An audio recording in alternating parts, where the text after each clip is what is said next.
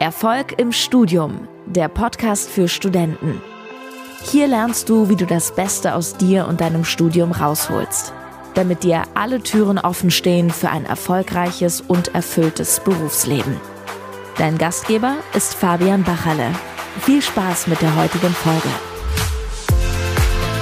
Herzlich willkommen zu dieser Podcast-Folge. Heute habe ich mal wieder einen Interviewgast bei mir am Start und zwar den Jonas Kehrbaum. Äh, den habe ich über mein Netzwerk kennengelernt, ist auch Bereich, äh, im Bereich Bildung aktiv und ähm, hat schon mit sehr, sehr vielen Studierenden erfolgreich zusammengearbeitet. Unter anderem bringt er nämlich die Studenten äh, ins Ausland, wie sie da am besten, sage ich mal, verfahren, wenn sie sagen, sie wollen jetzt beispielsweise ein Auslandsstudium machen und hat da auch, wie gesagt, mit sehr, sehr vielen Studierenden Kontakt gehabt, hat auch selber ein sehr, sehr breites Netzwerk, was das betrifft und der will uns heute mal einen Einblick geben, wenn es um das Thema die wichtigste Qualifikation im 21. Jahrhundert geht, ist nämlich auch selber Buchautor und hat den gleichnamigen Titel da geschrieben. Von dem her erstmal schön, dass du die Zeit nimmst, Jonas, für dieses, für dieses kurze Interview. Herzlich willkommen im Podcast Erfolg im Studium. Danke dir, Fabi, und danke für die netten Worte. Sehr gerne. Ähm, vielleicht ganz kurz zu dir nochmal, Jonas. Ich habe jetzt schon ein paar Worte zu dir erzählt. Magst du vielleicht in ein, zwei Sätzen nochmal dich selber kurz vorstellen, dass unsere Hörer hier wissen, wer du bist, woher du kommst und so weiter und äh, dich einfach mal ein bisschen persönlich kennenlernen. Ja, gerne, genau. Also mein Name ist Jonas und äh, meine Hauptsicht, also meine Zeit jetzt, da bringe ich tatsächlich damit zurückzugeben. Ich hatte nämlich nach dem Abitur während meiner Studienzeit echt ähm, ein paar, ja, ich hätte auch ein bisschen Glück, aber vor allem auch irgendwie coole Erfahrungen gemacht. Ich habe eine Weltreise im Studium einbauen können, habe über ein Sportstipendium in den USA gelebt und studiert von 2010 bis 2014, habe danach in der Schweiz ähm, einen sehr coolen Job bekommen, habe dann aber gemerkt, dass das ganze Corporate-Zeug, ähm, auch wenn es gut bezahlt war, nicht so mein Ding war ähm, ich muss dazu sagen, ich hatte, weißt du, ein, ein absolutes Durchschnitts, äh, Durchschnittsabitur von 2,5 aus NRW. Ich glaube, mehr, mehr Standard gibt es gar nicht in Deutschland. Und dann saß ich dann 2014 auf einmal im gleichen Büro mit dem Number One äh, Graduate der Oxford-Universität aus dem Jahr 2014 und dachte so, wenn ich das schaffe, dann können das andere auch. Und dem habe ich jetzt mein professionelles Berufsleben gewidmet. Ja, cool. Das hört sich ja schon mal super spannend an. Ähm, wie es dazu gekommen ist, wirst du vielleicht äh, zum späteren Punkt nochmal erwähnen, dass du sagst, du sitzt da mit einem durchschnittlichen Abi dann äh, in einem Büro mit einem äh, Oxford-Studenten bzw. Absolventen in dem Fall. Also schon mal sehr, sehr cool. Vielleicht äh, wollen wir gleich auf das Buch zu sprechen kommen. Also du hast ein Buch geschrieben, äh, Titel lautet Die wichtigste Qualifikation im 21. Jahrhundert, wenn es soweit korrekt ist. Genau, also darum, ähm, der, da, darum ja. geht es in dem Buch. Der, der, Buchtitel ist tatsächlich einfach die beste Ausbildung im 21. Jahrhundert und man, man findet das mhm. einfach auf diebesteausbildung.de. Ja, okay, das ist schon mal ganz spannend. Ähm, das bringt wahrscheinlich dann auch die, die Frage mit sich, was hat es denn damit auf sich, worum geht es da und was meinst du jetzt damit die beste Ausbildung oder die wichtigste Qualifikation? Worum geht es jetzt da? Ja, genau. Also es geht wirklich darum, ähm, ich muss vielleicht dazu sagen, oder um, ähm, ich, ich selber war, hat, hatte eine Irrfahrt hinter, hinter mir nach dem Abitur, wie so viele. Ähm, ich habe damals sehr gestottert in der sieben, in der, in der da überhaupt in der ganzen ähm, Grundschulzeit schon. Das zog sich dann hin bis zum Abitur. Ich kann dir vielleicht mal ein Bild mitgeben, was das auch erklärt, warum ich zu diesem Buch gekommen bin.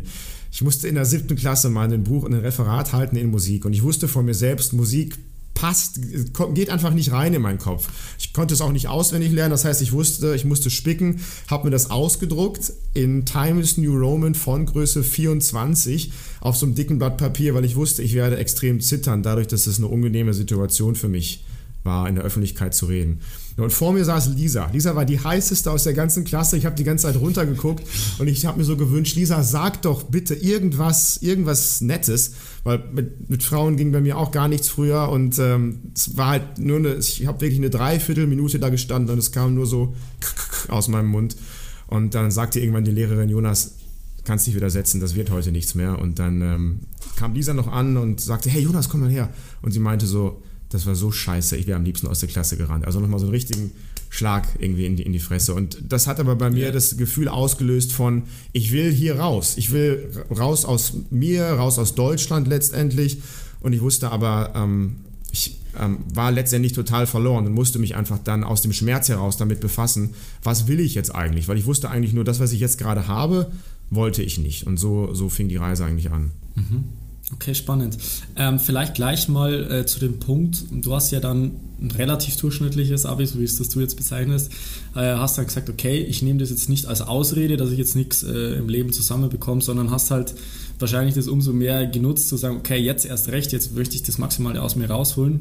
Hast dann auch selber schon berichtet, es ist ein relativ ungewöhnlicher Weg, wenn du sagst, du gehst jetzt dann ins Ausland, du machst vielleicht eine Weltreise, vielleicht magst du auch ein bisschen darauf eingehen, ein bisschen erzählen, wie es dazu gekommen ist äh, um letztendlich mal den, den Zuhörern hier mal ein bisschen aufzuskizzieren, was so dein Weg war nach dem Abitur. Also wie ging es dann weiter für dich? Genau, also ich hatte für mich eine Sache herausgefunden nach dem Abitur oder generell während der Schulzeit. Ich konnte eigentlich nur eine Sache wirklich und das war irgendwie schnell laufen. Also ich war Leichtathlet und ähm, ja, hatte dann die, die Möglichkeit äh, nach dem Abitur ähm, beides zu kombinieren. Also den, den Sport und die Schule. Das merkt man ja in Deu äh, den Sport, oft also die, das, ähm, das in Deutschland sieht man ja, die Vereine und die Universitäten wollen nicht immer zusammenarbeiten. Und das konnte man ja, oder kann man immer noch in den USA sehr gut. Es war also für mich so der Grund zu sagen, hey, um meine, das Einzige, was ich wirklich gut kann, Laufen zu kombinieren mit dem Studium, hat es mich in die USA gezogen.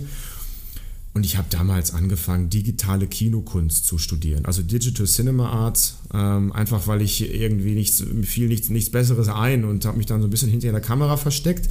Habe aber Gott sei Dank durch die USA und das sehr praktische Studium gemerkt, dass das auch nichts für mich war weil Filmschnitt ist sehr viel Ar Nachtsarbeiten. Ja, man kriegt dann um 22 Uhr Rohmaterial, schneidet das dann zurecht und um 6 Uhr morgens muss es dann irgendwie fertig sein. Und da habe ich gemerkt, so ich muss mich, äh, muss mir irgendwie Gedanken machen darüber, ähm, in welche berufliche Richtung es geht. Und ähm, da hat mir die USA sehr bei geholfen. Ähm, und ich habe mich dann einfach geöffnet und habe das Thema ähm, erkannt, dass es nicht nur für mich schwierig war mit, dem, mit der richtigen Studienfindung, ähm, sondern ich habe dann gehört, es gibt vier, vier in Deutschland parallel, ich war ja in den USA, gab es 40% Studienabbrecher, kam so ein Studio raus. Und das war in den USA auch ein Thema. Und dann habe ich gedacht, weißt du was, lass uns doch einfach darüber reden. Ich hatte eh mit Leuten darüber gequatscht, ähm, weil die sich auch nicht sicher waren. Und auch dann, ich glaube, ein Freund von mir hat drei oder viermal die Studienfachrichtung gewechselt. Und dann haben wir uns geöffnet und ich habe dann den sogenannten Passion Club aufgemacht, also einen Leidenschaftsclub, wo wir einfach ähm, über das Thema offen geredet haben. Da waren, war mutig, auch dabei zu sein. Wir waren erst sehr klein. Ähm, und irgendwann ist das immer, immer weiter gewachsen. Und ähm, so habe ich mich dann in das Thema der Leidenschaftsfindung so ein bisschen verliebt. Mhm. Okay, wo war das dann in Deutschland? Oder war das nee, genau, da, das, war, das war alles dann in den USA. Ich weiß gar nicht, ob ja. es in Deutschland so ein Thema wie Passion Club überhaupt funktioniert hätte. Da waren die Amis irgendwie vielleicht ein bisschen weiter oder, oder offener für. Ja. ja, ja, okay, cool. Gut, aber jetzt bleibt natürlich das Geheimnis noch offen mit dem, äh, die wichtigste Qualifikation im 21. Jahrhundert. Worum geht es jetzt da konkret? Also was hat es jetzt damit auf sich? Was, äh, oder wie, wie, bist du jetzt vielleicht dazu gekommen, dass du auch das so rauskristallisieren konntest? Weil die meisten letztendlich äh, könnten wahrscheinlich da auch ganz, keine klar, ganz klare Antwort liefern, welche Quali äh, Qualifikation das ist und warum ja. die letztendlich so wichtig ist. Genau, also wenn ich die Katze aus dem Sack lasse dann direkt, dann ist es sich selbst zu kennen. Und das liegt daran, ähm, dass wir ein, eine absolute Reizüberflutung da draußen haben und dass, dass, wenn man nicht selber eine klare Linie im Leben fährt, man sie von außen irgendwo bekommt, von einem Arbeitgeber, von seinem Partner etc. Ähm, und wenn man, ich gebe dir mal ein ganz klassisches Beispiel, zum Beispiel, in diesem sehr internationalen äh, Jahrhundert weiß, hey, was an mir zum Beispiel ist Fabian oder Jonas und was an mir ist deutscher Kulturballast zum Beispiel, dann hat, dann hat man da schon mal eine, Selbstre eine Selbstreflexion und weiß, hey, okay, wenn ich mit einer anderen Kultur in Kontakt bin, dann bin ich mir bewusst darüber, was ich vielleicht für einen Kulturschwanz noch mit mir herziehe, auch was für Erwartungen damit einherkommen. Gegen die kann man ja sich äh, teilweise kaum wehren, aber es sind ja bestimmte Dinge, die damit einhergehen, dass wir deutsch sind. Ja, und so zieht sich das durch andere, durch andere Bereiche. Ja, Österreich und Schweiz. Österreich und Schweiz, wenn die Zuhörer aus dem deutschen Kulturraum kommen, genau. Ja, und das ist später auch im Berufsleben ganz wichtig, dass ähm, man oftmals sich ja dann verheddert. Auch wenn man ein super Student war, dann hat man später einen Job und man wird einfach zugekippt mit Aufgaben, ähm, die man vielleicht teilweise gar nicht mag. Und wenn man dem Arbeitgeber kommunizieren kann später, hey, ich habe das und das äh, früher mal gemacht, und ich bin da gut drin. Und mir macht das Spaß. Und ich wünsche mir genau solche Aufgaben zu bekommen, weil ich kann euch mit meiner Zeit hier in diesem Unternehmen als Arbeitnehmer zum Beispiel maximal helfen, dann ist das super wertvoll für beide Seiten, weil der Arbeitgeber freut sich ja, wenn er jemanden hat, der sich selbst darüber im Klaren ist, wo die Schwächen und die Stärken liegen. Ähm, und das, ähm, das könnte man jetzt ewig ausführen, aber in der, in der Essenz ist es genau das, dass es das Leben extrem vereinfacht. Mhm, absolut. Also das ist so ein, so ein wichtiger Punkt, den du ansprichst, aber gleichzeitig auch relativ banal, weil ja. im Endeffekt heißt ja nur, ja, du musst halt einfach dich persönlich kennen, du wirst, weißt, welche Stärken hast du, welche Schwächen hast du und so weiter. Und das ist halt relativ leicht dahergesagt, sage ich mal. Aber die meisten haben massive Probleme. Ich gebe dir jetzt mal ein Beispiel, wie ich, wie ich das bei mir im Alltag sozusagen beobachte mit der Zusammenarbeit mit den Studenten, dass die meisten überhaupt nicht einschätzen können, wie sie eben richtig lernen, wie viel Zeit sie für bestimmte Sachen brauchen oder wo letztendlich ihre eigenen Stärken liegen, dass sie wissen, wie sie das ganze Wissen richtig umsetzen, anwenden oder sich im Endeffekt auch aneignen können. Und damit fängt das Ganze schon mal an, dass man sich selber erkennt und sagt, okay, wie viel Zeit muss ich da überhaupt in, in Anspruch nehmen? Nehmen. Was für Kompetenzen sind überhaupt gefragt, um letztendlich äh, mir selber das ganze Wissen anzueignen. Und das fängt schon im Studium an. Also das ist jetzt nicht nur eine Sache vom Berufsleben. Du hast jetzt ein Beispiel genannt, okay, wenn ich jetzt einen Chef habe, der will natürlich wissen, was ich drauf habe, aber das fängt halt schon im Studium an und da kann man das Ganze schon äh, sagen wir, relativ gut trainieren, wenn man dann in die richtige Richtung geht. Ja. Und ich finde, es ist auch, es ist auch niemals unser Fehler, dass wir das nicht wissen. Ich glaube, deswegen sage ich immer, wir müssen ja irgendwann alle im Leben die Reise mal nach innen gehen. Und ähm, das es ist so schön, wenn man das verbinden kann mit der physischen Reise nach außen. So viele Leute machen ja ein Auslandssemester oder sowas, um dann wirklich mal zu reflektieren, hey, was wollten eigentlich, was habe ich eigentlich gemacht in meinem Leben, was vielleicht nur meine Sportskollegen, meine Saufkumpel, meine Lehrer, meine Professoren, meine Eltern von mir wollten.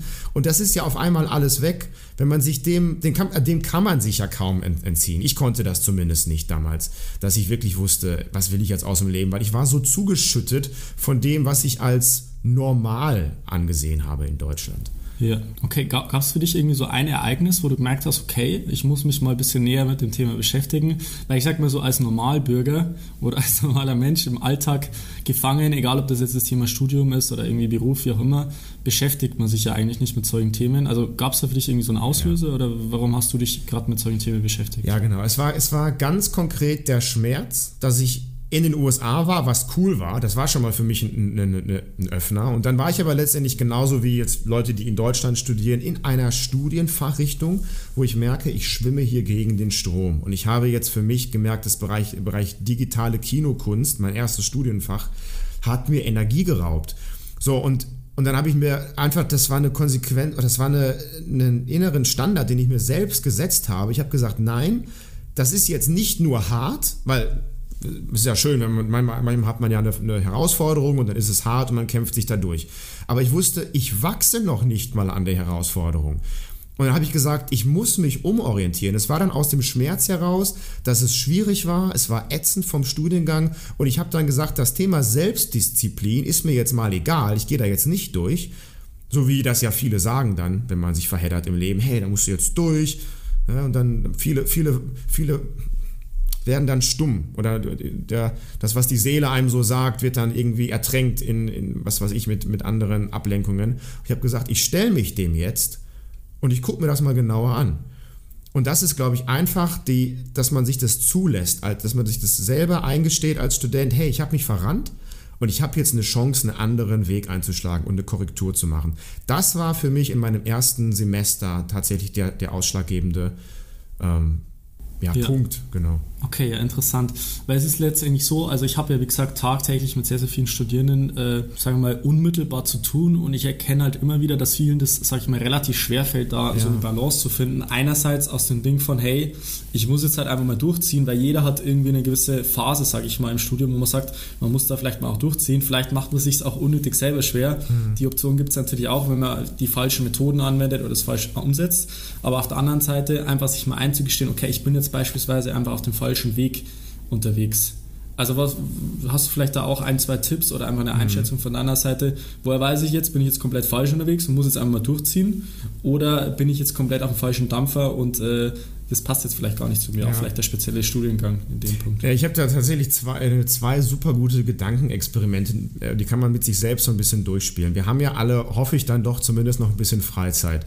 Und ich, äh, und dann, dann so, dann sagt man, man prokrastiniert. Ne? Man macht dann in dieser äh, oftmals in der Freizeit äh, ja Sachen, die jetzt nicht von einem Professor erwartet sind, sondern man ist vielleicht auf YouTube, so war das bei mir immer, und schaut sich einfach dann Videos an oder irgend so und guckt, macht irgendwas halt und, und hat dann vielleicht gar nicht so die Aufmerksamkeit Aufmerksamkeit drauf. Und eine super gute Übung, die hat mir geholfen, ist zu sagen, hey, ich lasse das jetzt einfach mal zu, was ich da bei YouTube eingebe zum Beispiel oder was ich mir so für Serien und Themenbereiche bei Netflix gebe und schau mir mal die Browser-History an, ob es da vielleicht Muster gibt.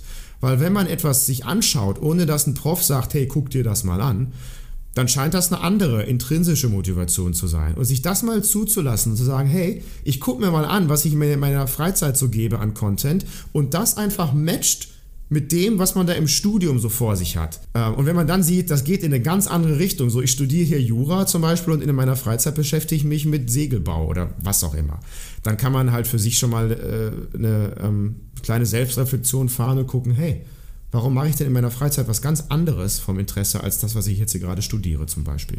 Okay, interessant. Was ist denn da bei dir rauskommen, wie du äh, deinen Browserverlauf gecheckt ja, hast? Ich hatte damals, ich habe mir, ich weiß nicht, ob du den kennst, Sir Ken Robinson heißt der. Das ist ein britischer Bildungsexperte.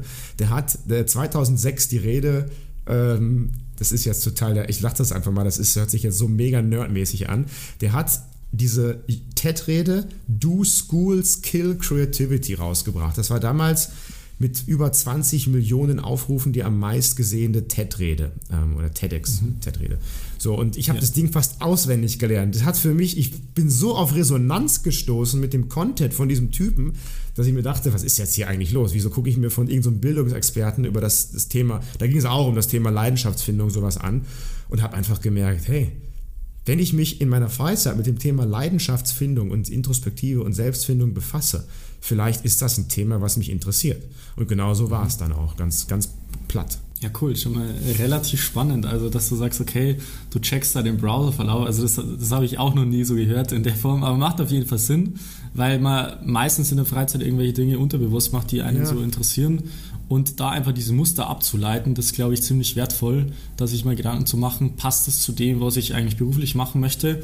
Und äh, inwiefern kann man vielleicht auch das Ganze vereinbaren zusammen? Also das ist definitiv, kann ja. ich schon also ziemlich gut vorstellen. Ich, ich würde sagen, ich glaube, wir kennen das auch alle. So, man sitzt da an irgendeiner Hausarbeit, man muss das machen, so und dann, dann ertappt man sich vielleicht dabei, dass man was anderes macht und, und fühlt sich dann aber schlecht und gibt dem gar keine Chance, das mal aufblühen zu lassen, sondern sagt, ach Mann, guck mal, jetzt bin ich schon wieder auf YouTube oder wo auch immer unterwegs oder auf Facebook mhm. oder Instagram und guckt sich das gar nicht an, sondern sagt nur, Mensch, Jonas, komm, wieder zur Hausarbeit. Aber manchmal ja. ist, da, ist, da, ist es total wertvoll, dem mal Raum zu geben. Mhm. Okay, ja, cool. Das wäre ja schon mal der, der erste, ähm, sagen wir mal, richtig coole Tipp von dir, dass du sagst, okay, man checkt da einfach den, den Browserverlauf mal. Was sind denn sonst noch so Sachen, die du vielleicht auf dem eigenen Weg auch so gegangen bist, die du hinter dir hattest, um letztendlich da ähm, in die richtige Richtung zu gehen, dass du sagst, du lernst dich selber besser kennen, weißt vielleicht nicht nur, was dich interessiert, sondern worin du auch wirklich gut bist. Das sind ja teilweise zwei unterschiedliche Paar Schuhe. Ähm, vielleicht da auch mit die nächsten Steps, die du vielleicht gegangen bist oder was du den, den Hörerinnen und Hörern hier auch mitgeben kannst. Ja, also ich habe mal eine Sache, das ist ähm, also Wahnsinn. Das hat für mich, das habe ich auch in meinem Buch geschrieben, das nennt sich ähm, der, der, der The Golden Purpose oder der Goldene Purpose, das kommt von Jeff Hoffman. Ich glaube, Jeff, Jeff Hoffman, der Name sagt dir jetzt nichts, oder hast du schon mal gehört von dem? Pauschal jetzt nicht. Ja. Vielleicht mal irgendwie gehört oder so. Das ist ein total krasser Typ. Also ich, ich hatte das Glück, den mal zu interviewen. Hier ist, was der Typ einfach gemacht hat. Der war mal Stage Manager von Britney Spears, Stage Manager von Elton John. Dann hat er Priceline, die, die Priceline.com Holding gegründet. Da sitzt Booking.com drunter. Das heißt eigentlich, der Typ ist Multimilliardär geworden, weil immer wenn irgendjemand auf dieser Welt ein Hotel bucht oder einen Flieger, kriegt der Typ eine Provision ab. So, und da hat er noch mit Quentin Tarantino den Film Inglorious Bastards geschossen. Und ich dachte mir so mal, wie kann das sein, dass ein Mensch in verschiedenen Industrien, also Film, Musik und dann Tech, äh, Travel Tech, äh, Erfolg hat? Und er hatte gesagt, er hat immer wieder eine Übung gemacht, diese Golden, Golden Purpose Übung. Und zwar folgendes. Er sagt, er hat immer mal ab und zu in seinem Leben 15 Leute gefragt, 10 bis 15 Leute angeschrieben und einfach gefragt, das ist Ami, hey, what do you think I'm best at? Also worin glaubst du, dass ich am besten bin? So, und dann kommen sehr ehrliche Antworten zurück, nämlich wo dein, wo dein Netzwerk wirklich sagt, yo, Fabi, also das kannst du. So, und das war ja genau das bei mir auch. Ich habe damals, äh, ich war halt im Bereich Filmschnitt, weil ich habe das irgendwie mal gelernt. So, und, aber dann habe ich halt gelernt, being good at something is not enough when you don't really love it. Also es hört jetzt nicht auf, wenn man diese Antworten dann bekommt von seinen Freunden, sondern man guckt dann, hey, okay, cool, von den Sachen, die, ich, die mir nachgesagt werden, dass ich sie gut kann, was davon macht mir auch viel Spaß? Und das ist schon mal ein, ein schöner Sweet Spot, den kann man auch sehr leicht rausfinden. Und jetzt kommt der Kick an der, an der Sache. Er sagt, was von diesen zwei, von dieser, von diesem Overlap kann ich jetzt nutzen, um der Welt einen Mehrwert zu kreieren? Oder wie kann man das nutzen, um zurückzugeben? Ja, und so ist er dann wirklich äh, dann eben geschäftlich sehr erfolgreich, sehr erfolgreich geworden, weil diese Kombination aus, ich kann das gut, und nicht nur, weil ich das denke, sondern weil das sagen ja andere, und mhm. das und das macht mir auch noch Spaß, und ich nutze das jetzt, um was zurückzugeben zur Welt, das sagt er, wären so die, die äh, magischen Zutaten. Ja, und die Übung habe ich selber Geil. mal gemacht. Das macht so viel Spaß. Das ist so, wenn man echt da über WhatsApp die Frage fünfmal rausschickt abends und dann wacht man am nächsten, am nächsten Morgen auf und du hast den ganzen Chatverlauf voller Komplimente. Das ist total, total witzig. Ja, geil. Super. Hört sich richtig gut an. Aber das ist, das ist so lustig, dass du es ansprichst.